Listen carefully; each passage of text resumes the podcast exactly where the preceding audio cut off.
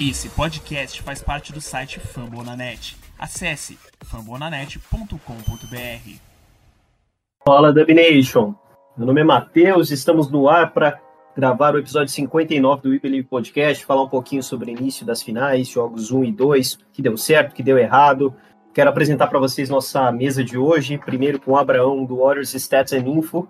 Galera, tudo bem com vocês? Vamos falar um pouquinho aí dessa série, dessas finais, né? Desses jogos complicados contra o Celtics. Já é meu esperado, mas é isso. Venha conosco que vai ser legal. Tem dele, quero chamar o Wellington, que divide a página comigo lá no Twitter. Se apresenta aí. Fala aí, galerinha. Tamo aí pra falar desse sofrimento, né? Nossa, que sofrimento estar nas finais da NBA, né? Falar um pouquinho dos jogos aí e a nossa visão, né? Que, e, e a fé, o que, que a gente espera para os próximos jogos. Então, vem com a gente.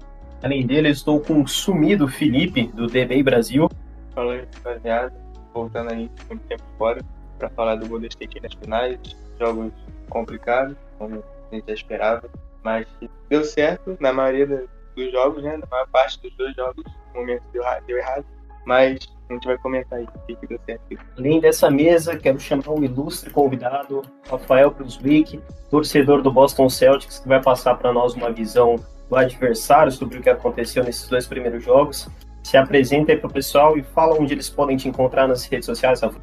Fala Matheus, fala rapaziada, é prazer estar falando aqui com vocês. Bom, é, eu sou um torcedor de Boston Celtics, é um cara que acompanhou aí o time de Boston, a franquia de Boston durante toda a temporada regular. Espero trazer um pouco da minha, do meu conhecimento, do que, que pode acontecer é, daqui até o restante da série. E é isso, vamos lá. Twitter, R Brunswick. Difícil escrever, mas tamo junto. Valeu aí pela força. Quem também gosta do Alviverde imponente no futebol brasileiro, o Rafael também fala muito sobre o Palmeiras lá no Twitter dele. Então, se você gosta dos dois times, sigam lá. E antes de começar a falar sobre o jogo 1, queria só que o Rafael contasse pra gente como que ele começou a torcer pro Celtics, por que, que ele se apaixonou pelo, pelo Boston Celtics, para ter uma visão diferente né, do que nós temos aqui com o Golden State. Vamos lá, na realidade tudo começou ali em 2019, né?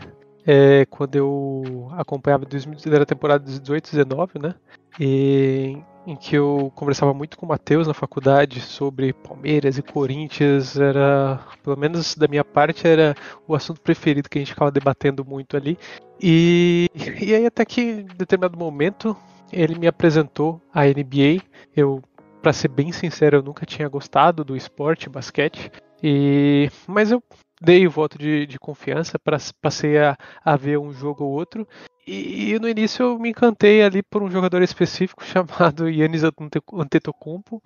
É até engraçado isso, que foi um cara que foi a, acho que a temporada ali que ele mais que ele realmente deslanchou e eu acompanhei aquele início de temporada me surpreendi com o físico daquele cara é, me surpreendi com a qualidade do basquete que o Bucks vinha apresentando e, e comecei a acompanhar o Bucks com mais afinco é, uns 10 jogos acompanhando. A gente jogou contra o Boston Celtics e perdemos aquele jogo. Fiquei com muita raiva do time de Boston, da franquia de Boston e da torcida. Só que na verdade, no fundo, eu, eu gostei muito do que eu vi. E acompanhando o Bucks novamente, para ser sincero, é até engraçado isso, mas eu ficava pensando, putz, eu queria ver o Boston. E, e eu dei a chance de ver. Na época eu gostei do Kyrie Irving, um cara que hoje eu tenho repulsa total, mas desde então eu sou, sou Boston. E, e é isso, graças ao Matheus. E e, e é isso. Foi, foi o time que eu gostei, foi o time que eu senti é, prazer em ver e acompanhar, talvez por ser verde de Palmeiras, mas é isso. E antes de começar, vamos a falar sobre o jogo, vamos passar para vocês as estatísticas, os principais destaques. Do lado do Golden State Warriors, claro, o Steph Curry com 34 pontos, um primeiro quarto mágico com 21 pontos. E do lado de Boston, Jason Tatum com 16 assistências, e os coadjuvantes, Marcos Smart, Derek White e Al Horford, com mais de 50% de aproveitamento na bola de três para todos, principalmente no quarto período. Destaque também pelo Jalen Brown, com 24 pontos, que carregou ali a, a virada dos caras. E para começar a falar desse jogo, temos que começar a falar sobre o primeiro quarto, né? A atuação magistral do Curry, muitos equívocos na marcação de Boston, deixando, olha só, Stephen Curry melhor arremessador da história, livre do perímetro para machucar. E eu queria chamar o Felipe para falar um pouquinho sobre esse primeiro quarto, as impressões que ele teve, se ele já começou a pensar em recorde, como que foi esse início, esse primeiro jogo de finais depois de dois anos longe. Para ser bem sincero, eu não vi o início do jogo. Eu acompanhei o jogo só a partir do terceiro período, porque eu não estava em casa. Eu tinha ido assistir o jogo do Flamengo na TV. Mas voltando para casa no metrô, eu consegui acompanhar um pouco assim pelo Twitter os comentários né, do, do pessoal e tava vendo que tava perdendo o Curry fazendo uma coisa incrível. 21 pontos no primeiro período do jogo de final.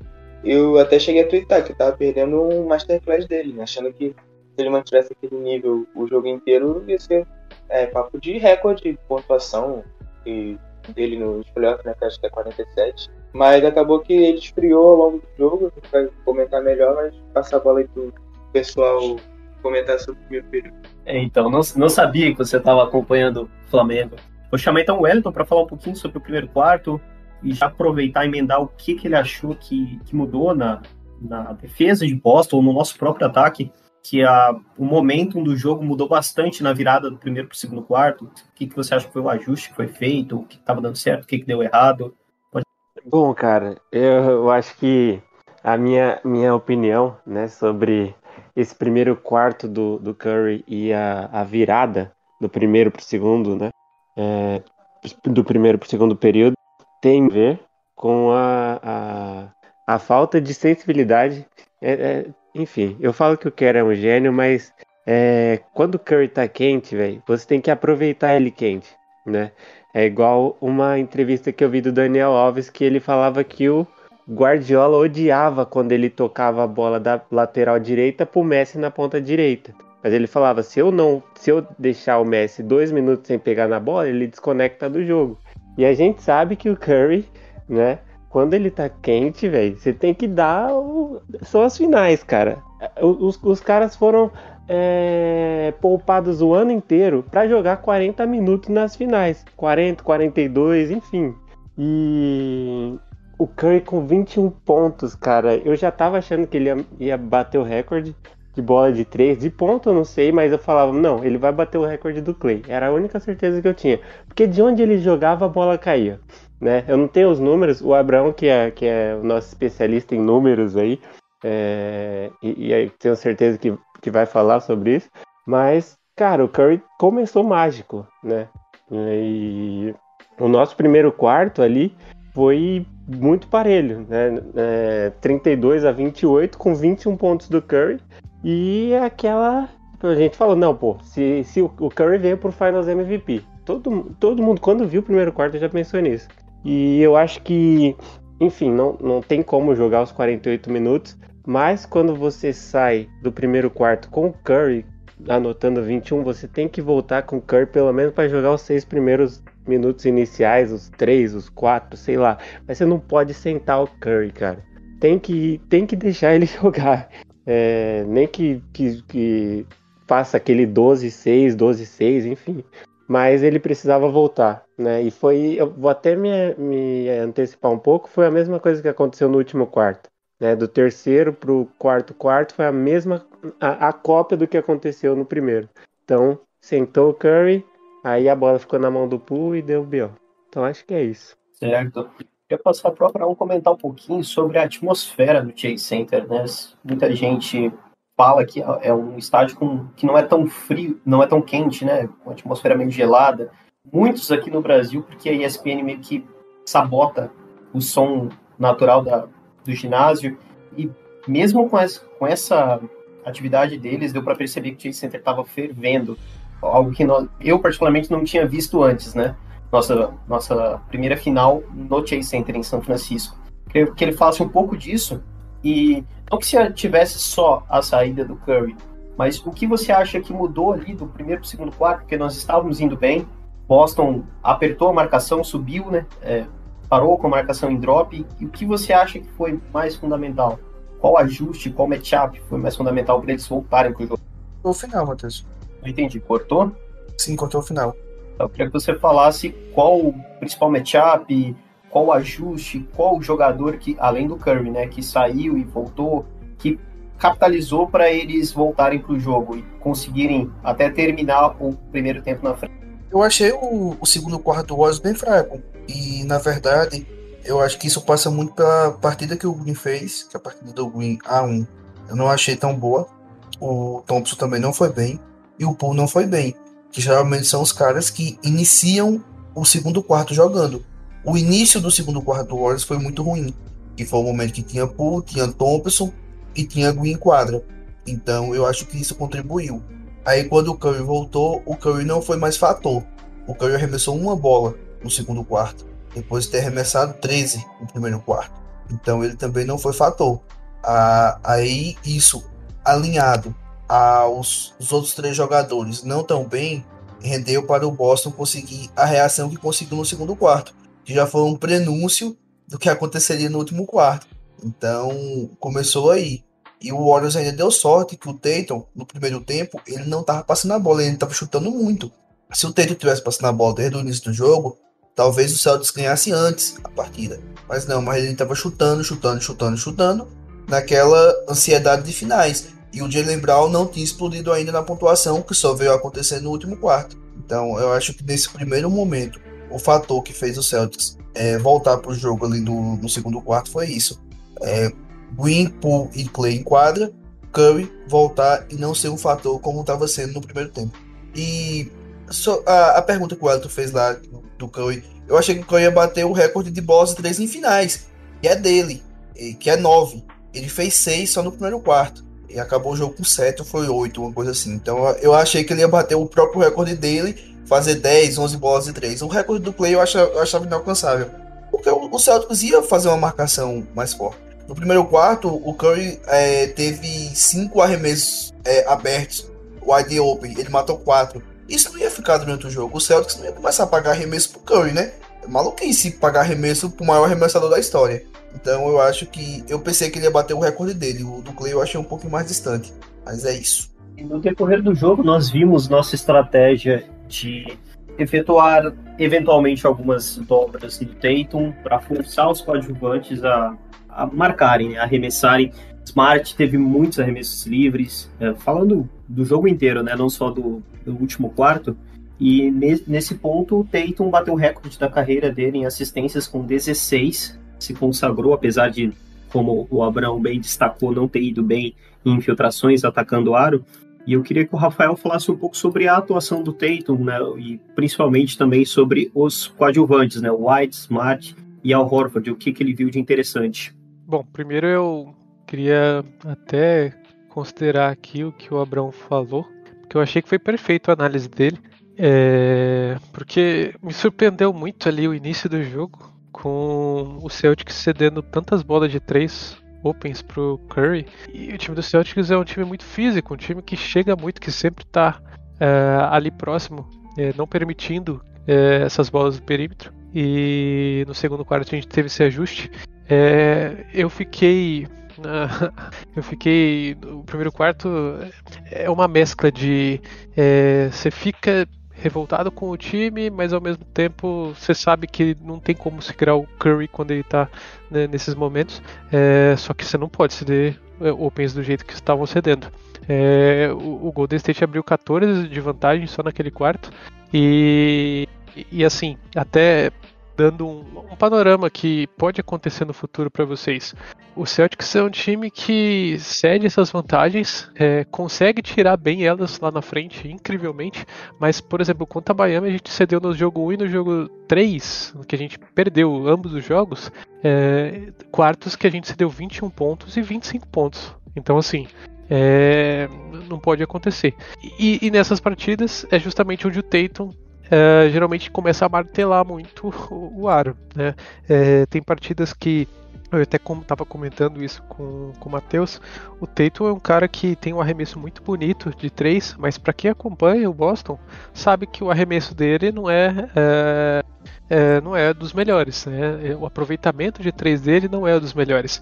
É, ontem a gente viu ele, principalmente ali no, no primeiro tempo do jogo, é, com, com bons arremessos, fazer matando as bolas de três, é, mas por, por, em que pese o arremesso dele, a, a, mecânica de arremesso ser muito bonita, o aproveitamento não é, não é, tão, não é tão bonito quanto. E, e aí, nessa, nesses momentos, a gente tem que. É, é um jogador que antes, no, principalmente ano passado, ele buscava muito, ele continuava martelando o aro e e não, era não, não passava para os companheiros. Esse ano isso mudou bastante e a gente tem que contar com os coadjuvantes bem. É, eu vi muita gente, principalmente depois que o Draymond Green falou que o, vai ser difícil ver Marcus Smart, Al Horford e Derrick White chutando é, mais de 50% de 3. É, de fato, o Derek White é um cara que é, o arremesso de 3 dele não é dos mais confiáveis e ele estava num dia realmente muito bom. Aquilo vai ser difícil repetir. O White é muito bom jogador, mas ele, ele soma para o time de muitas outras formas, não no arremesso de 3. Então, até em Opens, ele ao longo da temporada, do meio da temporada em diante, quando ele foi trocado, né? A torcida pegava no pé dele por causa disso. É, mas se você deixar o Smart num dia bom de 3 é, livre, fazendo as. É, duplicando a marcação em cima do, do Tatum e deixando um tipo de cara. Um cara como o Smart livre, ele vai é, descer suas bolas, fazer as bolas caírem ali. É, se ele tiver num dia ruim, ele vai martelar muito, e aí é uma outra história. Mas Al Hofer é um cara que geralmente ele capitaliza esses pontos para Boston.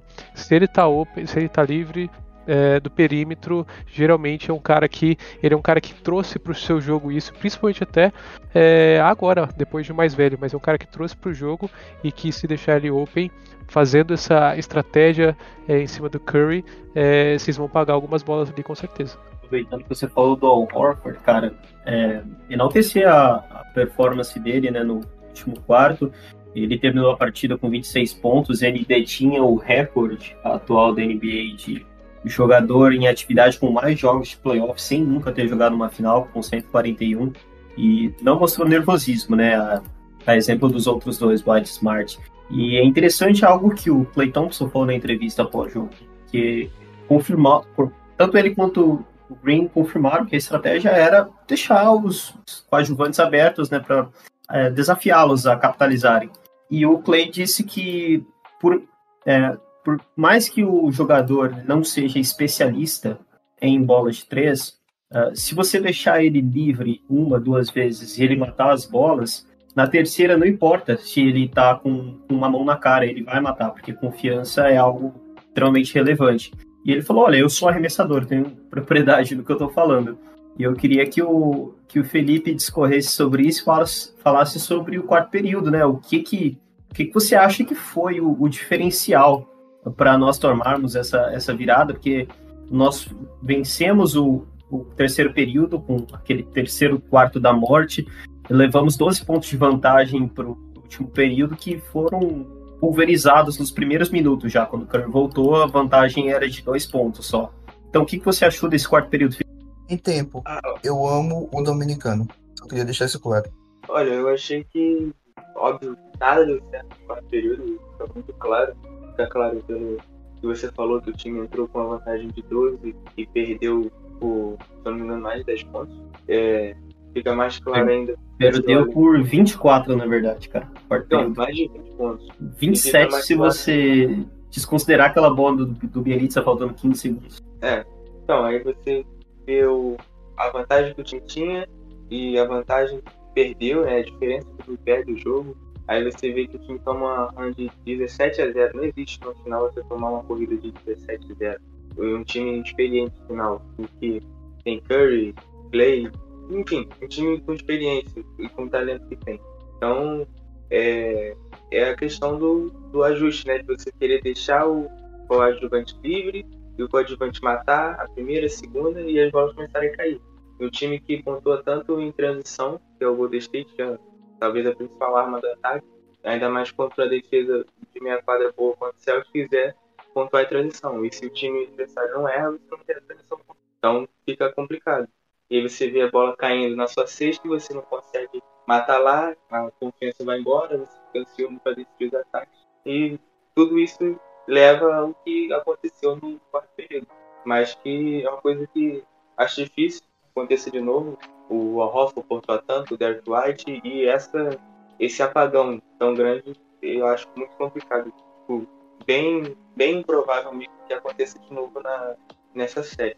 Porque é um time experiente, que sabe fazer os ajustes técnicos, sabe fazer para a continuidade da série. Já mostrou isso no jogo 2, que foi totalmente diferente, time ligado desde o início. O Draymond Green, que no jogo 1 um foi um fator nulo, assim, com a energia que ele traz para a quadra, o jogo já começou com, com a energia lá em cima. Então, acho que é uma coisa que vai, dificilmente vai acontecer de novo nessa série. É, o, o Boston vai conseguir fazer isso de novo. O Golden State conseguiu ontem, conseguiu no jogo 1. Mas esse apagão do Golden State, eu acho Certo, e é claro que é fácil falar agora, né? Já sabemos o resultado do jogo 2, mas eu queria que vocês falassem um pouco do, de quais eram as expectativas de vocês para o jogo 2. Uma partida que nós estávamos com as costas contra a parede, não poderíamos de jeito nenhum ir com 0-2 para Boston. Nunca antes na história das finais um time virou um 0-2 tendo perdido as duas primeiras partidas em casa. E aí eu queria que o Wellington falasse quais eram as expectativas dele e o que ele achava que poderia ser feito, quais ajustes ele achava que poderiam ser feitos para melhorar o desempenho do time, para ter um resultado diferente. Claro que nós já sabemos o que aconteceu, mas qual era a sua expectativa antes do jogo, Wellington? Bom, é, a minha expectativa era principalmente dar uma, um gás na defesa, né? Acho que a defesa pro final do final do segunda metade ali, acho que no, no último período foi foi pífia, né? Além de, de nós termos cedidos, cedidos alguns, alguns turnovers, enfim, né, no, turnovers no ataque e, e assim deixamos muita, é, sempre deixávamos alguém do, de Boston livre do perímetro e foi, foi o que aconteceu na história que vocês já contaram do jogo 1. Mas eu esperava uma defesa um pouquinho mais é, pegada, vamos dizer. E aí vem, né, de encontro a volta do Gary Payton, the second, é, o, a, o vigor, a vitalidade que ele traz, que ele trouxe, né, para esse jogo 2. Ele e o Otto Porter vindo do banco são incríveis, né? Eu vi o, o, o fazendo um trabalho muito bom em alguns momentos em cima ali da ele pegou o Brown, se eu não me engano, né? é, em alguns momentos. Em alguns momentos ele pegou o Tatum também. É... Mas, cara, eu, eu, ach, eu vi um time muito mais acertado, né? Não, não sei se esse apagão do primeiro jogo foi questão de foco. É, claro que tem, né? Toda a, o mérito da equipe de Boston, que fez um quarto período impecável no primeiro jogo. É, o Al Hofford fazendo a, a, partida da vida, se, se, se bobear, né? Mas a questão é que a gente precisa pelo menos tentar dificultar. Né? E foi isso que a gente fez nesse segundo jogo. É, eu vi um acerto. A, a expectativa para mim era essa. E o que eu esperava que o time fosse fazer, acabou fazendo. Claro que tem algumas tomadas de decisão que a gente é, fica maluco assistindo o jogo, né? fala que, que, que beira a, a, a, ignorância dos jogadores, como um jogador profissional pode fazer isso. Eu esperava também o, o Green um pouquinho mais alterado, e aí tomou a técnica, mas eu gostei muito do, do, acerto, assim, do time do foco, né? Se você ver o script que o, que o Warriors seguiu do primeiro e do segundo jogo, foram iguais fez um terceiro quarto absurdo, né? A gente ganhou dos caras de 35 a 14, mais ou menos equiparado ao que eles fizeram no primeiro jogo no último quarto, em cima da gente, que eles ganharam por 24. É, a gente ganhou esse por 21. Só que aí a diferença é que no quarto período, né, é, com uma diferença boa, a gente soube administrar, né, e aí mantivemos o foco. Eu, era isso que eu esperava também. Né, o terceiro quarto da morte ele aparece. Só que aí o quarto período a gente precisava ter aquela confiança, né, de, de, de guardar mesmo. E aí, na metade do segundo quarto, já estava acabado. O podcast, né? O Elton falou tudo sobre o jogo já, mas vamos falar mais detalhadamente. O primeiro passar para vocês os destaques do jogo. Do nosso lado, Stephen Curry em pontuação, novamente com 28 pontos. Considerar que três jogadores nossos tiveram o plus minus de mais 24, ele Kevin Looney e Otto Porter Jr. Considerar também os 12 pontos do, do Kevin Looney, muito importante, muito inteligente no ataque, sem, sem fazer besteiras, sem cometer turnovers, zero turnovers, inclusive.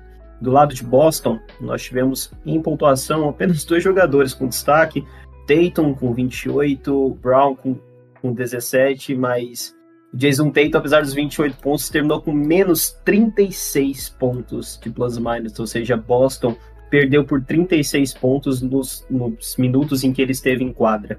E nós vimos uma atitude diferente do Golden State, muito mais físico, muito mais agressivo, vindo muito, partindo muito do Draymond Green.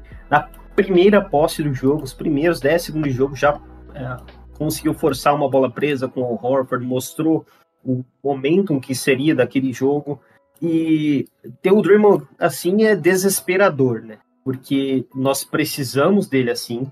Você fala, nossa, é esse Draymond que eu quero, mas a qualquer momento ele pode ser expulso e isso é desesperador.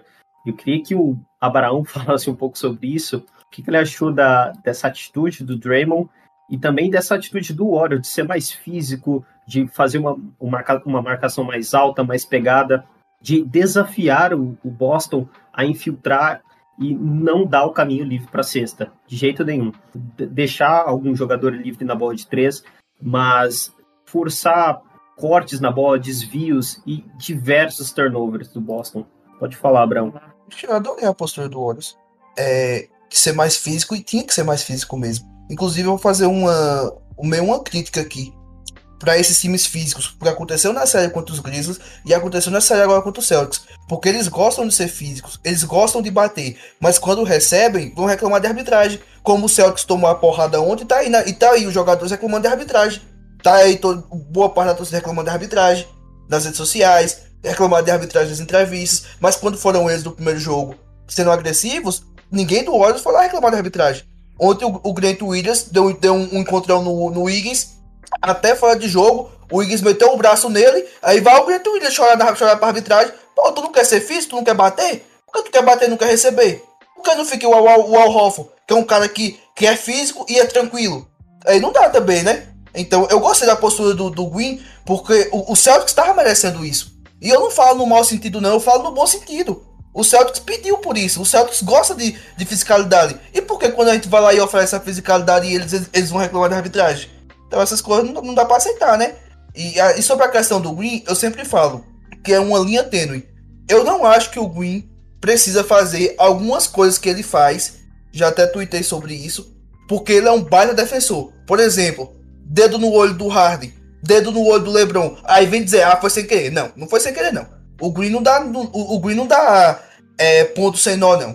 Então, eu acho que dessas coisas ele não precisa. Mas ser explosivo, gritar, é, brigar por toda posse, toda bola, isso é Draymond Green. Isso eu acho que é necessário. Mesmo que ele flerte com, com a expulsão, flerte em ser ejetado, isso é necessário. O que, o que não é necessário é chutar o saco do, do Steven Adams. Isso não é. Agora, o que ele fez no jogo de ontem, eu acho totalmente aceitável. E eu gosto desse Draymond Green, porque ele incendeia o time. O, o Higgins ontem estava totalmente alucinado, mal, maluco. Quantas vezes você vê o Andrew Higgins assim? Então eu acho que essa postura do Green é o que eu espero dele. Claro que tem a linha tênue, né? Ah, ele pode ser expulso, ele reclama demais com a arbitragem, mas esse é o Draymond Green, então eu acho que não tem muito o que fazer. Não só dele, né? Como você bem disse, isso incendiou muito o time. Nós tivemos nos dois jogos primeiros tempos muito equilibrados, com terceiros e quartos períodos muito desequilibrados para ambas as equipes. E eu queria puxar também um pouco sobre a defesa do Stephen Curry. Claro que ele é o principal escape, principal, a principal estrela ofensiva do Warriors no ataque, mas o que ele fez ontem defensivamente é digno de nota, principalmente no terceiro quarto. O terceiro quarto dele foi impecável. Oi. Antes de falar da defesa do Curry, só, só pontuar uma coisa sobre a energia da quadra. O Gary claro. só dele entrar Nossa, em quadra, claro. a atmosfera da arena já virou completamente. Já tava alucinada, todo mundo. Tipo, Sim. aumentou muito, muito. Sim, Só dele claro. Então, é, e... a torcida é, é... E, bom, vamos, vamos então deixar para falar do, do Curry mais tarde, do terceiro quarto dele. O Gary Payton cumpriu uma. pois não, Até Rafael. pra, não, até pra aproveitar, senão o gancho é perdido depois, se eu conseguir falar do Green e da arbitra- arbitragem rapidamente, a minha visão, Manda fora de um torcedor do Celtics. Cara, eu acho o seguinte, é, quanto ao Green, é, eu acho que foi muito bom pro time do Warriors isso, é, pra franquia, porque acho que ele conseguiu empolgar ah, os companheiros e, e- e, enfim, é, trazer, chacoalhar o time. É, só que foi uma coisa curiosa assistindo, porque é, do que eu já vi do Green, é um cara que, pra mim, se assemelha muito ao Smart, na questão do que ele representa pro time. Então, é, eu acho que eles estão no mesmo, no mesmo, no mesmo pé para a equipe, da forma como ele, eles motivam os companheiros, contagiam a quadra. Só que e no Smart, no Green, você vê, semelhanças que quando isso acontece, eles acabam, os adversários também entram na pilha e, enfim, isso é sempre um fator desequilibrante na, naquele momento da partida. É, Só que dessa vez eu achei que o Green, pelo menos, eu acho que ele foi muito bom para a equipe, mas do Golden State, mas ele pro Celtics em nenhum momento ele chegou a intimidar. Eu acho que o Celtics mos- mostrou muita maturidade é, nisso, apesar de ter Jalen Brown aí com 24 anos e Jason Tatum com 23. Então eu acho que o time mostrou muita maturidade em encarar um jogador como o Draymond Green, um cara super experiente em playoffs é, e tudo mais. Essa é a perspectiva que eu tenho de alguém que estava do outro lado, né, contra, contra ele. E contra a arbitragem, cara, eu acho o seguinte. é, eu não sei o que o Abrão é, viu sobre as críticas da torcida celta e respeito o que ele viu, mas é, da minha parte e da parte com que eu sempre acompanho ali, a crítica à arbitragem na verdade estava sendo outra. É, a o físico, o jogo físico que o Celtics impõe em suas partidas, é, em nenhum momento pra gente isso foi um problema quando o Golden State Warriors passou a imprimir da, da mesma forma ele. É, a gente na série contra Milwaukee, vocês não sabem o tanto que, que se alguém de vocês assistiu, vocês sabem, na verdade, o tanto que o Yannis bateu na gente. Então, é, o pessoal tava falando que o cara podia é, des- começar o UFC e tudo mais, porque o Yannis realmente bateu muito na gente, no Jason Tatum, e faltas muito duras. Então, assim, é, até contra Miami, que é um time que eu acho até mais físico do que, do que Milwaukee, é, os caras não bateram daquela forma. Então, assim, a crítica nem era tanto no, no jogo físico do, do, do Warriors, que o Draymond Green ajudou a imprimir, era mais na arbitragem do Zach Zarba, que é um cara que eh, historicamente parece que apita contra o Celtics. E ontem, por exemplo, o que eu posso, da forma como eu posso ilustrar isso, se vocês pegarem uma jogada ali, eu acho que era no segundo quarto, que o, o Jalen Brown ele faz um movimento totalmente natural e eu acho que era qual era aquele jogador que, que voltou agora de lesão que lesionou contra Memphis? Qual era, Rossi? Então, Isso, então. E aí, tipo, ele, ele saiu numa bandeja livre, é, o Zeke chamou uma falta e era sempre o Zeke que chamavam as faltas. É, que, que na verdade não existiu. Então, assim, é, é- essa sempre foi a nossa crítica. O jogo físico, não. Mas, então, na próxima partida não, não, vai, não deve ser o, o, o Zarba apitando, já vai ser um, um avanço pra gente. Cara, mas a arbitragem da NBA é ruim.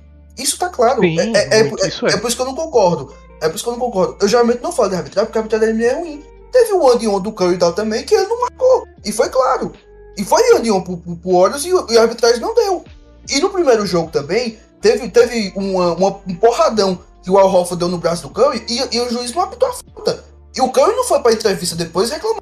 Ah, eu recebi falta que não foi apitada. Inclusive, tem muitas chamadas é, nessa série que a arbitragem chama pro Tatum que não chama pro Curry. E eu nunca vi o Curry chegar na entrevista, ou, ou boa parte da torcida do Warriors, eu também não falo por todos, porque eu sei que mala tem, tem em todo lugar, tem mala na torcida do Celtics, tem mala na torcida do Warriors. Eu, eu posso até eu ser um mala, mas eu não vejo a, a galera pegando isso e falando, ah, a gente perdeu porque não chamaram essas faltas no Curry. Ah, a gente perdeu por causa disso. Tudo bem, eu acho que influenciou. A- aquela falta não foi falta no, no peito. E eu acho que influenciou para o momento de esfriar o, o Jalen Brown, porque ele foi pro banco depois daquilo. Só que chamada ruim teve para os dois times. É por isso que eu não concordo muito com esse- a gente perdeu o jogo hoje por causa disso. Não, eu não isso concordo não. com isso. Isso é. E, E outra isso coisa- foi o que eu- uma parte do que eu vi. No Não, é perfeito. Quem falou isso aí realmente tá totalmente, na minha, na minha visão e da minha bolha ali do Celtics, tá, tá equivocado. Mas eu até queria falar depois, se o Matheus tiver uma brecha, do motivo pelo qual eu acredito que Boston perdeu. E eu acho que vocês vão concordar comigo. Eu vou trazer uma estatística lá pra vocês. Claro, vamos falar assim, mas aproveitando esse gancho da fisicalidade, da agressividade, da arbitragem, falar um pouquinho sobre a primeira técnica do, do Green, ali no primeiro quarto ainda com o Grant Williams, e o mais engraçado desse entreveiro do Williams com o Green é que na classificação do Celtics para as finais, o Grant Williams deu uma entrevista dizendo que nas primeira, na primeira final do Warriors, lá em, me- em meados de 14 15, ele torceu pro Golden State Warriors, ao contrário de todos os colegas dele de, de high school, e ficou zoando por uma semana, todos, quando nós fomos campeões, e que o ídolo dele é o Draymond Green. E aquela técnica do Green saiu uma provocação do Grant Williams, com o Green saindo, dizendo: Você quer ser como eu, você não é, você não é. E falando que o Grant Williams é um palhaço. E ainda depois disso eles tiveram mais discussões, né, mais contato físico, e eu queria que o Felipe falasse um pouquinho sobre isso. Primeiro, sobre essa treta com o Williams, e segundo, sobre a falta que era passível de expulsão, de segunda técnica do Green, ali no Jalen Brown, ainda também no, no segundo período, no primeiro tempo, onde o Green de fato faz a falta de defesa, mas quando está caindo, o Brown puxa o, suavemente, né? Não é algo grotesco, mas puxa o, a bermuda dele, o short dele, e o Green no chão ainda fala: não faça isso, não faça isso. E é claro que o Brown fez de propósito, né? Ele sabia que ali, normalmente, né, uma técnica para cada lado, e se o Green tomasse outra, ele seria expulso, né? Brown, Brown depois na entrevista pós-jogo disse que ah, eu não sabia o que, não sei o que aconteceu, eu não fiz nada, mas ele sabia exatamente o que estava fazendo. E eu queria que você falasse sobre é, primeiro a treta com o Grant Williams, o, o quão é bizarro o cara menosprezar um fã dele, vamos dizer assim, e também sobre essa linha tênue do Green agressivo e do Green estúpido. Ah, eu acho que, querendo ou não, é uma coisa que é normal.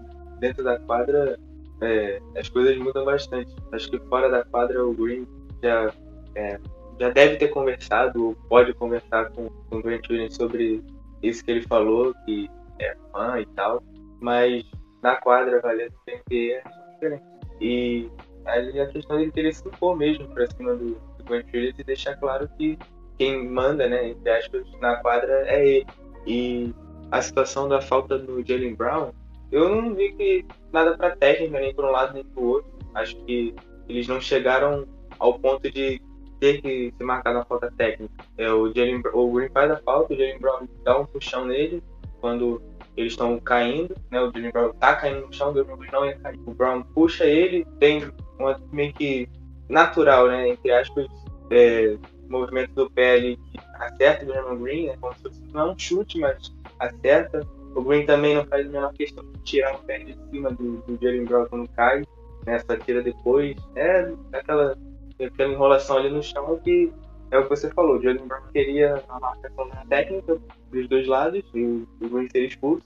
Mas acho que não chegou a esse ponto. A arbitragem, até se talvez se o Green não tivesse com a técnica, marcaria a falta dos dois lados, daria duas técnicas, mas acho que não, não chega nesse nível. E Boston vai tentar fazer muito isso durante a série, tentar tirar o Green de qualquer forma, porque sabe que é o cara que é, já tem um histórico com arbitragem e pode se estressar fácil nessas, nessas discussões durante o jogo. Então acho que a gente tem que se acostumar e, e o Green está bem preparado quanto a isso, que eles devem tentar bastante durante a série.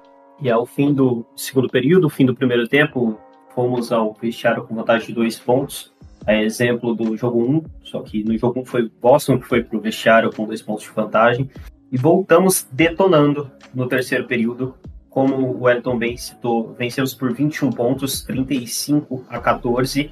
E, na minha opinião, um grande diferencial disso é que o Warriors começou a, no ataque, trabalhar muito em pick and roll. Warriors é a equipe que menos faz pick and rolls na NBA mas não estava conseguindo circular a bola. O Derek White e o Marcus Smart são muito bons perseguindo os jogadores no off-ball, tanto Curry quanto Clay Thompson. Isso dificultou muito também para o Jordan Poole, mas a partir do momento que nós começamos a jogar em pick and roll, os espaços se abriram para o Curry, ele começou a arremessar melhor, abriu espaço para outros jogadores, o Otto Porter, em uma jogada dessa, uh, recebeu uma bola livre na zona morta e capitalizou. Então eu gostaria que o Wellington falasse um pouquinho disso, sobre essa mudança de atitude defensiva, se ele concorda que esse foi o ponto diferencial pro ataque do Warriors fluir, e o que, que ele achou da defesa do Warriors, porque o Jason Tatum começou magistral, né, com 16 pontos no início do jogo, e foi muito, muito discreto no segundo período, ah, não conseguiu se criar nem lances livres, nem infiltrações, nem assistências, nem três pontos, e eu queria que ele falasse um pouco sobre o ajuste da defesa do Warriors e a diferença do Gary Payton nisso. Porque no primeiro jogo foi o Godala cumprindo essa função e agora foi o especialista Gary Payton the Tá, certo. Primeiro, eu concordo com você que, que jogar no pick and roll é, deu uma confundida, embaralhou total a cabeça ali dos, dos Celtas, porque ninguém esperava, né? né? Não era esperado esse, é, essa postura nossa. É, e eu acho que, que, isso sim abriu muito espaço, como você bem falou. A gente viu o Curry um pouco mais solto, um pouco mais livre. É, o Poole também, né? O Poole foi um papel, teve um papel determinante nesse jogo. Até o, o Otto Porter, quando. Otto Porter joga com muita experiência, teve três pontinhos ali, acertou uma bola de três, mas. O, o Bielitsa, cara, o Bielitsa entrou muito bem por incrível que pareça. Então, deu uma confundida. E aí eu, ve, eu falo de uma coisa que, que a gente no primeiro jogo não teve tão bem, que foi o Quero usando bem essa profundidade do elenco, porque é isso que a gente tem de diferente para o time do Celtics. Tem uma profundidade muito boa, né? O, o Celtics usa ali três, três, é, oito jogadores, né? Três que vêm do banco, revezando com, com os starters. E a gente tem uma, uma profundidade boa de elenco. Então, é, deu uma confundida. O Gary Payton, cara, ele é um jogador sensacional. Ele não é um jogador que aparece em, em box score, né? Às vezes ele vai, acertou bola, bola de três, vai lá, acerta uma enterrada. É, mas, cara, o trabalho que ele fez ontem foi magnífico. Né? Eu ainda acho que o Jason Tatum para a segunda metade, beleza, foi encaixotado ali, a defesa encaixou um pouquinho melhor nele, mas ele tá sentindo aquele ombro dele. Eu não sei de quando que vem esse problema desse ombro, não sei se, se foi desse jogo, né, até porque eu não, não, acompanhei essa série de playoffs do Celtics, mas eu acho que ele sentiu ali. Ele, a gente já, já, já, já, já comentamos anteriormente, né, que, que ele parecia bem baqueado, assim, que não tá bem. O time do Celtics fisicamente não parece um time inteiro. Acho que, é, que a, a, o desgaste né, dessas séries deu uma complicada para eles. Mas eu acho que o Tatum também, além de ter, ser muito bem defendido, ali ele sentiu uma, um pouquinho da questão física mesmo. Então acho que basicamente isso, né? É, e antes pra, de passar para o Abraão, para falar um pouquinho sobre esse terceiro quarto, sobre a atuação do Jordan Poole, queria dar deixa para o Rafa falar um pouquinho sobre o motivo que ele vê para a derrota do Boston, mas eu palpito que esse motivo tem nome e sobrenome, né? Daniel Tais. Certeza? É, em partes com certeza. É, eu até comentar sobre primeiro sobre o Tatum, é, o ombro dele ele lesionou ali no jogo 3 contra o Miami. Ele caiu de mau jeito na quadra e, e os jogos seguintes ele até jogou no sacrifício, era bem nítido que ele sempre levava a mão ao ombro, agora não está tão nítido isso, mas pode estar tá, sim fazendo diferença, é, porque inteiro o time do Boston não está. É um jogador que infelizmente é, seria um diferencial muito grande, na minha opinião, nessa série, o impacto que ele gera no time do Celtics, que é o Robert Williams, que é um cara que é um cara muito físico, um cara que pega muitos rebotes defensivos e consegue muitos pontos por rebotes ofensivos. E, e claramente ele está sentindo aquele joelho dele, é um jogador que está sendo limitado é, nos minutos em quadra e nos minutos que ele fica não consegue fisicamente gerar o impacto que ele gera, que é absurdo nesse sentido. E aí, às vezes a gente tem que lidar com o Daniel Tais, que como bem o, o Matheus disse, e sofreu umas runs assim inexplicáveis. Então é sempre quando Tais sai em quadra, parece que a gente vai lá e sofre run 7-0. Ontem a gente chegou a ter run de 10-0 no, no terceiro quarto, coisa absurda. É, mas paralelo a isso, porque eu não entendo o Doca manter esse cara em quadra, nem que seja por 5 minutos, é, o jogo foi perdido em uma estatística para mim ontem bem simples. É, o Celtics ontem é, cedeu 18 turnovers na partida e o Golden State capitalizou 33 pontos nesses turnovers. É, enquanto, do contrário, o, o Celtics capitalizou. Chegou um momento da partida que estava 33 pontos cedidos de turnovers pelo Celtics e 8 pontos cedidos de turnovers pelo Golden State. Então, assim, 25 pontos de diferença. No final, depois com o quarto quarto lá, os reservas e tudo mais, aquela história toda, ficou 33 a 15. De qualquer forma, a gente está falando aí de 18 pontos, né? E a partida terminou aí 19 pontos é, com o Golden State à, frente. Então, o Celtics é um time que é, em muitos momentos acaba é, tendo que, que suprir por individualidades. Marcus Smart, é, quando ele se afoba, acarreta muitos turnovers aí e se se manter assim, se não fizer esse ajuste para o próximo jogo, não vai ter como a gente vencer. Agora, se a gente corrigir isso, aí a história é, se equilibra mais, né? E é importante destacar que o Boston é um dos melhores, se não o melhor time da NBA na defesa de transição. Vocês tiveram problema de turnovers na série contra Miami, muito pela defesa do Oladipo, e a defesa de transição conseguiu limitar muito o ataque de Miami e foram 33, mas poderia ser muito mais, né? É, mérito da defesa de Boston.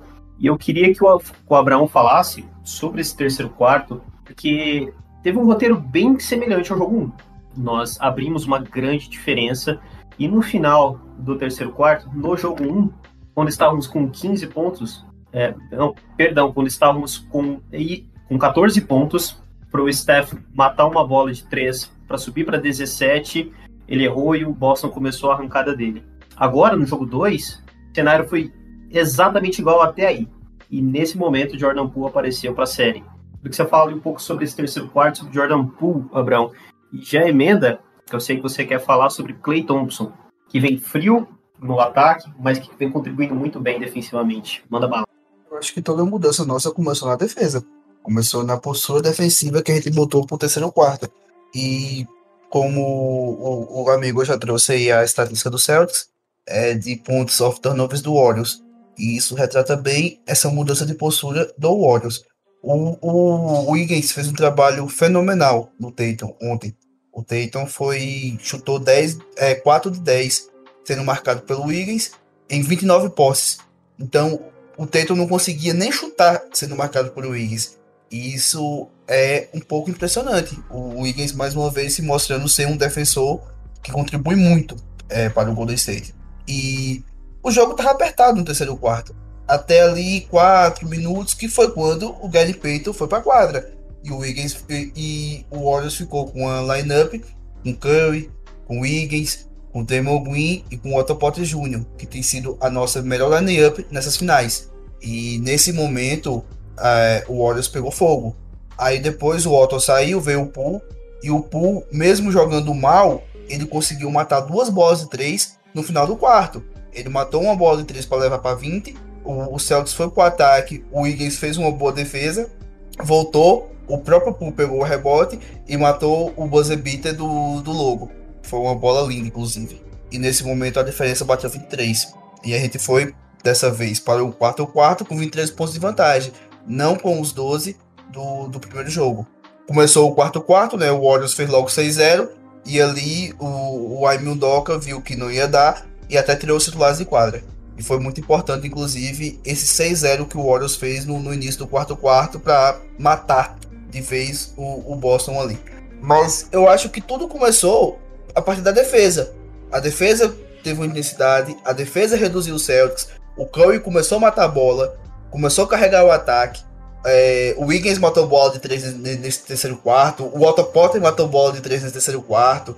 E depois disso veio o Pool e sacramentou o, o grande terceiro quarto que o Warriors fez. E é impressionante que todas as vezes que o Boston voltou para o jogo, com exceção desse início do quarto quarto, o Thompson estava em quadra.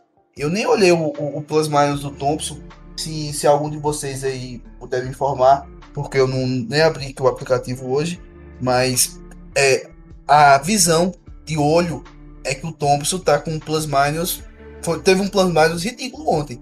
Mais 11. Porque mais 11, pois é, não foi tão ruim, né? Mas acho que se for comparar com os titulares, o dele deve ter sido pior. Não, desculpa. 11 foi a pontuação, ali está errado. Foi zero, nem positivo nem negativo. Ah, tá vendo? Pois é, em um jogo que o Warriors ganhou por 19 e ganhou por 29 com os titulares. Então eu acho É, que. ele, ele foi nulo, né? Literalmente.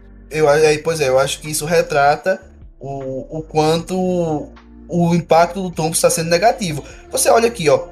O, Curry teve mais 24, o Looney teve mais 24, o Wiggins teve mais 19 e o Green teve mais 7. Então o Thompson realmente com esse zero, ele foi o pior dos titulares. E isso comprovou em quadra. Ele foi realmente o pior dos titulares. Só que o Thompson tem sempre o benefício da dúvida. Porque é um cara que pode pegar fogo a qualquer momento e lá e faz 60 pontos. Quem, quem põe a mão no fogo que, que ele vai chegar no Twitter Garden no, no jogo 4, no jogo 3, com a mão quente e vai fazer 40 pontos? Ele pode fazer isso. A questão é a inconsistência dele. E a inconsistência dele, ele sempre teve. O, o Thompson sempre foi inconsistente. Eu sempre brinco que o Thompson é um cara que é capaz de bater o recorde da NBA em uma noite, bater o recorde de bola de 3 com 14, chega no próximo jogo, dois dias depois, e faz um de 5 na bola de 3. O Thompson é isso. O Thompson sempre foi inconsistente na carreira dele. Só que agora ele tá mais. O Thompson tem dois jogos bons nessa pós-temporada, na minha visão. Só que não tem como. O- o- ele pode pegar fogo a qualquer momento e acabar com o jogo. Você, você, não, você não põe um, um poder de fogo desse no banco. Você não queima um poder de fogo desse nível, desse naipe. Então, fazer o quê? É ter paciência, é torcer que o mal dele não prejudique o time, como prejudicou no jogo 1, como poderia ter prejudicado no jogo 2. Então, é, o, o ponto é esse: é torcer que o ruim dele não prejudique. E torcer que o bom dele seja o que a gente conhece. Porque geralmente quando o Thompson tá quente, a gente ganha os jogos. Certo. E agora, voltando naquele assunto da defesa, para passar pro Felipe, já passa daí você complementa, Felipe. Tá, pode. O, falando sobre o Curry, o terceiro quarto dele foi impecável na defesa. Forçou roubos de bola, forçou turnovers, eh, forçou arremessos errados, forçou andadas, forçou pisadas na linha. Eh, foi impecável, impecável. E não só o Curry, que eu quero passar para o Felipe comentar, além do, do acréscimo que ele quer passar, sobre algo que eu achei importantíssimo nesse jogo 2. O jogo 1 um teve nome e sobrenome, né? Al Horford. E o Al Horford saiu zerado nesse jogo 2. O Al Horford recebeu uma bola, que foi a bola no poste baixo contra o Curry, onde o Curry forçou o turnover no terceiro quarto, porque o Golden State Warriors impediu que a bola chegasse no Horford. Como eu disse, fazendo defesa alta na linha de três, forçando o Boston a infiltrar e colocando mãos, colocando braços para desviar as bolas, e as bolas nunca chegaram ao Horford. Queria que ele falasse um pouco sobre a nossa defesa para limitar esse cara. Primeiro eu vou só complementar o que o Abraão falou. Ele falou da lineup do Curry, Wiggins, Gary, Otto e Draymond Green. Eu acho que é, essa lineup tem que ser muito usada na sequência da série, porque dá uma consistência defensiva muito grande e tipo, não deixa o Jordan por quadra, porque o Jordan foi sempre um alvo quando ele tá em quadra, independente do time, é, de trocas no, no ataque, né, adversário, porque convenhamos que para ele ser ruim na defesa ele tem que melhorar bastante. Então é sempre um alvo. Então se você tira o Jordan Poole, o Clay Thompson, que é um bom defensor, também pode é, acaba entrando nessa linha, que é meio que uma transição quando ele volta para quadra, ele sempre pega ali o, o Otto com o Raymond Green do small ball, é normal, mas em Curry e o, e o Gary ali no backcourt e os outros três, eu acho que é a linha mais consistente na defesa que a gente tem. Porque tanto o Gary quanto o Wiggins, quanto o Gray pode marcar o Tatum a qualquer momento. Ou marcar o Jalen Brown. Para eles não faz diferença. Não tem essa de mais alto, mais baixo, mais forte. Eles encaram qualquer um. E o Otto tem, é, tá conseguindo pegar bastante rebote, tem uma boa presença no garrafão. Então, acho que é bem consistente. E a questão defensiva no jogo 2, acho que o mérito do Steve Kerr, sem dúvida, de é óbvio que seriam feitos ajustes comparado ao jogo 1 com aquele apagão, mas ele faz o ajuste correto. Sempre foi assim. A gente conhece. Sabe que um jogo, uma série de playoffs que o time vai muito mal, no jogo seguinte sabe que ele vai fazer os ajustes certos. Então, com certeza ali o mérito é dele. Sabe que é uma coisa que foi treinada, já começou desde o início do jogo com essa pressão alta no, no perímetro. E acho que muito importante isso que você falou das mãos, para desviar o espaço atravessado. Porque sempre que tem uma infiltração, eles vão, o garrafão está fechado, a bola vai para fora, todo mundo sabe. Então se você tenta interceptar esse passe, você já mata um, um arremesso de três, que geralmente, porque a defesa está fechada no garrafão. Então é muito importante. O Curry, mais uma vez, mostrando que não é só chute de três, não é só também defende muito e essa bola contra o Rafa no, no post embaixo da cesta me chamou muita atenção, porque o Rafa é muito mais alto, muito mais forte e ele consegue forçar o torneio. Então, a questão defensiva geral é mérito para mim totalmente do Chip. Vamos passar agora por que nós esperamos do jogo 3. Agora vamos para Boston. Jogo 3 na quarta-feira. Transmissão exclusiva da ESPN, na TV fechada, exclusiva da Bandeirantes na TV aberta. E eu queria pedir primeiro para o Rafael falar sobre Boston. O que ele espera de Boston? Se ele acha que deve ser feito algum ajuste, né? Nós vimos que Boston insistiu para esse jogo 2, claro, né? Porque venceu o primeiro, mas insistiu em jogar com o Robert Williams e com o Horford juntos, ao mesmo tempo em quadra. E, na minha opinião, isso não está dando muito certo. Você acha que isso deve ser mudado, que eles devem alternar? Já visto que o Williams teve 14 minutos só de jogo ontem. É, o que você espera para esse jogo 3, Rafa? Bom, é, na verdade eu espero muitas coisas. Espero um Jason Tatum é, com as bolas caindo ali, principalmente quando ele vai para infiltração. O Wiggins, vocês falaram da defesa dele e é um jogador que limitou muito Jason Tatum uh, defensivamente, uh, porque ofensivamente no caso limitou o Tatum ofensivamente. É, porque o Tatum geralmente é um jogador que ele vai muito melhor nas bolas ali nas infiltrações, no mid-range, do que no perímetro, por exemplo.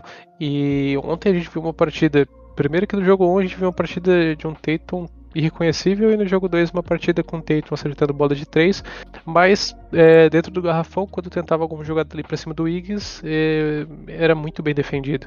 Então assim, espero é, um cara que ia para muitos pontos e consiga fazer essas bolas caírem, porque quando cai é, faz diferença pra gente um Smart mais atento, é, mais concentrado, não, não tentando acelerar o jogo, porque a gente ontem ele entrou muito no jogo do Golden State, tentando acelerar em momentos que não era para acelerar. Até o Hofer, que é um jogador que geralmente não erra, até pela sua experiência, tomando decisões erradas. Às vezes era uma jogada para ele retornar ali para começar a jogada, ele tentava é, forçar e buscar a bandeja e enfim, saiu com dois pontos da partida. É, Quanto ao Robert Williams e o Hoffer, é o, o Doca desde o início da temporada utiliza esse esquema. É, ele gosta de dois bigs, ele gosta de dois wings e, e gosta de um point, point guard. Então, assim, é, é, a estratégia do Doca, mas eu acredito que contra o Golden State, que é um time muito mais leve é, do que os demais, que são muito mais físicos, você pega é, é Milwaukee, Miami e até mesmo dá para colocar o, o Nets, essa estratégia funciona agora com o Golden State, com esses caras do perímetro. É, jogada muito rápida, fica muito complicado. Então, é, eu acho que o Williams enquadra. Infelizmente, ele não está bem fisicamente, mas é um cara que acaba impactando, é, principalmente nas jogadas de, de pick and roll que o Golden State faz, é, porque na série contra Miami, o Jimmy Butler, que é um jogador sensacional nessas infiltrações, ele não avançava porque ele sabia que ele levar o toque do Robert Williams. E ele mesmo, mal fisicamente, conseguiu dar quatro tocos ontem, eu acho.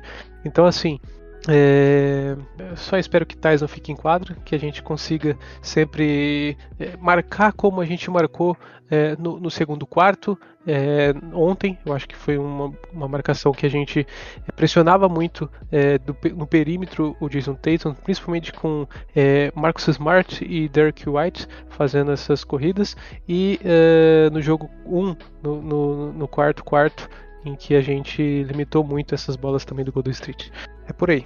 Perfeito. Eu queria puxar então primeiro para o Wellington falar e depois, obviamente, todos, todos vamos falar da, da expectativa para esse, esses dois jogos, né? Jogos 3 e 4, a viagem para Boston. O que, que ele acha da fisicalidade? Se nós seremos agressivos nesse ponto, se nós manteremos essa agressividade, porque nós sabemos que apesar da arbitragem ser mais permissiva com isso nos playoffs, nas finais, ela, na dúvida, sempre é aptado para o time da casa, né? E nós sabemos que a torcida vai pressionar, que os jogadores de Boston vão tentar entrar na mente do Draymond Green. E se você acha que esse é o caminho, manter a fiscalidade do jeito que está, ali no limite entre a falta e o que é legal, o que você acha que vai ser feito nesse ponto? Eu acho que tem que continuar do mesmo jeito. Né? Do mesmo jeito que aquilo que a gente jogou no, no jogo 2. É, você tem que usar a maior arma dos caras contra eles mesmos, né? E se o jogo deles é físico, é, tem que pelo menos chegar um pouquinho mais. Não digo a questão de, de bater igual igual é, Milwaukee fez, igual Yannis fez. Não, não é, não é bater nos caras, mas ser agressivo, chegar, não dar espaço, cara. É, ter vi, vigor, né, vitalidade ali na defesa. Precisa disso. A gente viu que é a defesa que vai, que pode fazer a gente ganhar essa série, né? E, e eu espero, espero um time com a mesma pegada, né? E vai ser muito importante ter o Gary Payton, o Wiggins, é, o Green e o Looney. O Looney faz um trabalho fantástico, né? Então, nos dois lados da quadra ele tem sido um fator determinante, até um cara no ataque que, que a gente não vê tanto, mas ele sendo um cara no ataque muito bem acionado como um desafogo ali para enterrar alguma bola. Então eu espero o time nessa mesma pegada. E assim, para esses jogos 3 e 4, a gente precisa pelo menos tirar um de lá. Porque 3-1 vai ficar muito difícil, né? Nem que seja um 2-2. E ainda melhor, se a gente ganhar esse jogo 3, a responsabilidade fica toda pro lado de lá. Então eu espero muito assim que, que a gente consiga é, tirar um joguinho deles lá e, e, e, levar essa, quem sabe, uma vantagem para São Francisco, né? Porque jogo 5 em casa, a gente tem total condição. Então acho que é isso que eu espero. É um grande ponto, né? São jogadores que nunca estiveram nessa posição, que nunca estiveram em finais. E é curioso para saber como Boston se comportaria estando atrás no placar e precisando, assim como nós precisamos vencer ontem, precisando possivelmente vencer o jogo 4. O que você espera desses dois jogos, Felipe? Eu espero que a gente mantenha é, esse físico que a gente, jogo físico que a gente impôs no jogo 2, mesmo com essa adversidade da torcida jogando, pressionando a, a arbitragem que geralmente apita mais pro lado do time da casa, né? Sempre tem aquela puxada, é normal. Mas eu espero que o time se mantenha assim, porque foi assim que deu certo. Porque no jogo 1, o time tava meio apático, meio frio, e a gente viu no que deu no final. Mas no jogo 2 foi totalmente diferente. É, não espero um jogo que seria decidido no terceiro período, né? É, principalmente jogando lá. Se acontecer, ótimo. Mas acho bem difícil, deve ser um jogo bem parelho. E tanto o jogo 3 quanto o jogo 4 e é o que o Wellington falou, o ideal é, seria vencer o jogo 3. O, o ideal mesmo é se tornar um, mas vencer o jogo 3 seria assim, o melhor dos cenários, colocar eles em pressão, mesmo que a gente não vença o jogo 4. A gente ainda, em tese, tem uma vantagem de jogar dois em casa, no possível série de 7, né? Termina em 7. Então, eu espero que se mantenha esse físico, que essa rotação que a gente tinha comentado antes, com Otto Porter e Gary Payton tenham mais minutos e o Gary nesse matchup contra o Tatum e o Brown, né, quando está em quadra, acho que muito importante ele tira a confiança do, do chutador, né? Tira a confiança do cara que ele está marcando. Ele é muito chato, ele incomoda, ele marca desde o início da quadra. Então, vai ser também algo é, determinante na série para o futuro né, da, das partidas, principalmente desses jogos em Boston. Ele vai ter que colocar a energia quadra para marcar esses chutadores. É, e o Draymond Green, a gente torcer para ele estar tá no, no, nível que ele estava no jogo 2, né, de marcação, de energia, até nas decisões ofensivas, quando o Smart estava com três faltas, ele forçando para cima para tentar forçar a falta, forçar a falta no Brown. Então é isso que a gente espera. E o Curry pegando fogo junto com o Clay. Se tiver uma pequena melhora, já é muita coisa para a gente, já vai ajudar bastante. Você, Abrão, o que você espera para esses jogos 3 e 4? Lembrando que Boston perdeu dois jogos em casa na série contra o Bucks, perdeu dois jogos em casa na série contra Miami, e Golden State tem aquela sina de ter 25 séries seguidas, ganhando pelo menos um jogo fora de casa. O que, que você acha que vai vir? Se o Celtics ganhar o jogo 3, a série volta 2-2 para São Francisco. Eu acho que o Warriors consegue roubar um joguinho lá em Boston, justamente por isso, porque o Boston joga melhor fora de casa e o Warriors costuma ganhar é, pelo menos um joguinho fora de casa. Pelo menos tá, tá assim desde 2013. Então eu acho que se o Warriors ganhar o jogo 3, a série volta 2-2 para São Francisco. Se o Warriors ganhar o jogo 3, aí eu acho que muda um pouco de figura, fica um pouco mais nebuloso. Porque vai ter o aspecto do, do Celtics atrás do placar, como você falou. Vai ter o aspecto que o Celtics não perde duas seguidas desde janeiro. E vai ter o aspecto moral. É, tomaram a porrada de São Francisco, toma outra porrada em casa. Como é que começa esse jogo 4? Então eu acho que se o Celtics ganhar o jogo 2, o jogo 3, volta 2-2. Se o Warriors ganhar o jogo 3, fica um pouquinho nebuloso para o lado do Celta. Perfeito. E antes de encerrar, passar para vocês, ter as considerações finais, queria só pedir para o Rafael, algo que eu não pedi no início, passar qual era o palpite dele antes da série começar, quantos jogos terminariam, vencedor, e agora, qual que é o palpite? É, eu acreditava que é, a série, com todo respeito ao time do Golden State, eu achava que a gente ia conseguir impor um jogo físico e que eles não iam conseguir igualar. Eu acreditava num 4-2, né? Então a série sendo resolvida em seis jogos, pro Celtics, porque tem que ser confiante, né? Mas, mas agora eu, eu acho que vai ser um, um jogo, uma série de, de sete jogos e, e 4-3 pro, pro Celtics. acredito nisso. E, mas enfim, boa sorte para vocês mas cada um defendendo o seu lado. Eu ia fazer mais uma pergunta para ele, mas ele já praticamente respondeu. Eu ia perguntar se ele acredita que o Celtics consegue roubar mais o jogo São Paulo.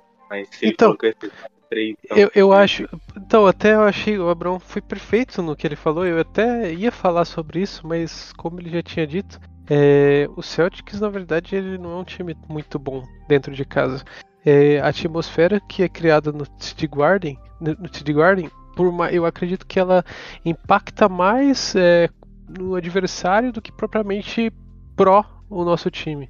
Então, a gente viu o Celtic ceder jogos para Miami, ceder jogos para Milwaukee. A gente, na verdade, salvo engano, a gente perdeu o jogo para Miami, é o jogo 4. É, aliás, a gente venceu o jogo 4, a gente perdeu o jogo 3 para Miami. E aí a gente foi lá em Miami, vencemos o jogo 5, aí viemos para Boston com a vantagem de em casa decidir a série em seis jogos e perdemos em casa, fomos para Miami e vencemos. Então assim, a, a Brown disse, é, o Celtics é muito forte fora de casa e, e salvo engano é o melhor time da liga fora, fora de casa. Então assim, eu acredito muito é, na gente jogando é, fora. Me surpreendi com a atmosfera é, do estádio de vocês, não esperava. Mas eu, eu, realmente acredito que a gente vai conseguir tirar pelo menos, nem que seja o jogo 7 é, lá. Acredito que vai 2-2 nessa série, essa, que volte 2-2 agora para São Francisco. Perfeito, era o que nós queríamos ouvir. Então vou passar primeiro o pessoal aqui da, da bancada do Golden State se despedir. Pode fazer suas considerações finais, Abraão. Você, quem chegou até aqui, é, vocês me encontram no Twitter no Warriors Stats I1 é, para todas as estatísticas, curiosidades, informações sobre o Golden State Warriors. É isso, obrigado galera, let's go Warriors. Você, Felipe, faça seu merchan e faça seu jabá do seu perfil. Primeiramente, agradecer né, da audiência, acompanhou até o final. É, no Twitter, vocês me encontram com arroba DBBR, né, sendo bem ativo nesse, nesses playoffs, nesses finais e na torcida para que a gente consiga. E eu já falei isso lá no Twitter antes do jogo 1. Falei depois e falei ontem depois do jogo 2. Seremos felizes. É o, o lema que eu tô levando. Acreditando muito que nesse time que a gente vai ser campeão. Seremos felizes. E você, Wellington, faz o merchan aí do nosso, nosso perfil. Opa, é isso aí, ó. É, aproveitem o momento, aquilo que eu tenho falado, né? Aproveitem finais. Né? A gente não esperava de coração que a gente estaria dessas finais, mas a gente chegou e, e é possível sim. É possível ser feliz, igual o, o Felipe falou. E aí sigam a gente lá também, né? Sigam o perfil do, do IB Live Podcast, sigam arroba Brasil Warriors Underline também. E tamo junto aí, tamo junto para as próximas também. E antes de me despedir, quero agradecer a presença do Rafael, contribuição muito importante, passando a visão da torcida celta. Deixo já as portas abertas, caso essa série se estenda, para ele voltar aqui para fazer um recap dos próximos jogos. Pode encerrar e se despedir, Rafa. Bom, é, primeiramente vou agradecer a, participação. Na verdade, é o primeiro podcast que eu participo. Foi muito legal a experiência aí. Agradecer a todo mundo. Acho que deu para somar pelo menos um pouquinho com as opiniões de, de todos. É muito legal mesmo. É, no Twitter, Rossi, se quiser deixar marcado lá no, no post. É, fala sobre Celtics, é, fala sobre Palmeiras principalmente, sobre Celtics, sobre basquete, eu dou mais uns pitacos sobre, sobre futebol, eu dou mais umas opiniões um pouco melhores, eu acredito. Mas é isso, tamo junto, obrigado a todo mundo e, e que o espetáculo seja o melhor possível. É isso, abraço. Só vou deixar aqui o convite para ele voltar, né? Quando a série encerrar, porque tem que vir aqui para parabenizar a gente, né? Opa! e se for o contrário, eu quero ser aqui também. Não, tá bom, tá bom. Mas Tá é- fechado, Não, o contrário, fechado. o contrário não, viu? Vamos ver, É vamos ver. brincadeira, Rafa. Tamo junto. Tá fechado, então. Eu quero agradecer a todo mundo que ficou até aqui. Foi um prazer estar aqui novamente. E fazer o jabazinho pro perfil do nosso podcast lá no, no Twitter, arroba WeBelievePodBR. Estamos com, salvo engano, 870 seguidores. Vamos fazer uma forcinha, pessoal, para nós chegarmos aos mil ainda nessa pós-temporada. Ah, nos sigam nos principais agregadores de podcasts, Spotify, Deezer, Apple Podcasts, Google Podcasts, estamos lá. No Spotify nos avaliem, caso mereçamos ter umas cinco estrelas lá. E é isso. Prazer estar aqui com vocês. Let's go Warriors.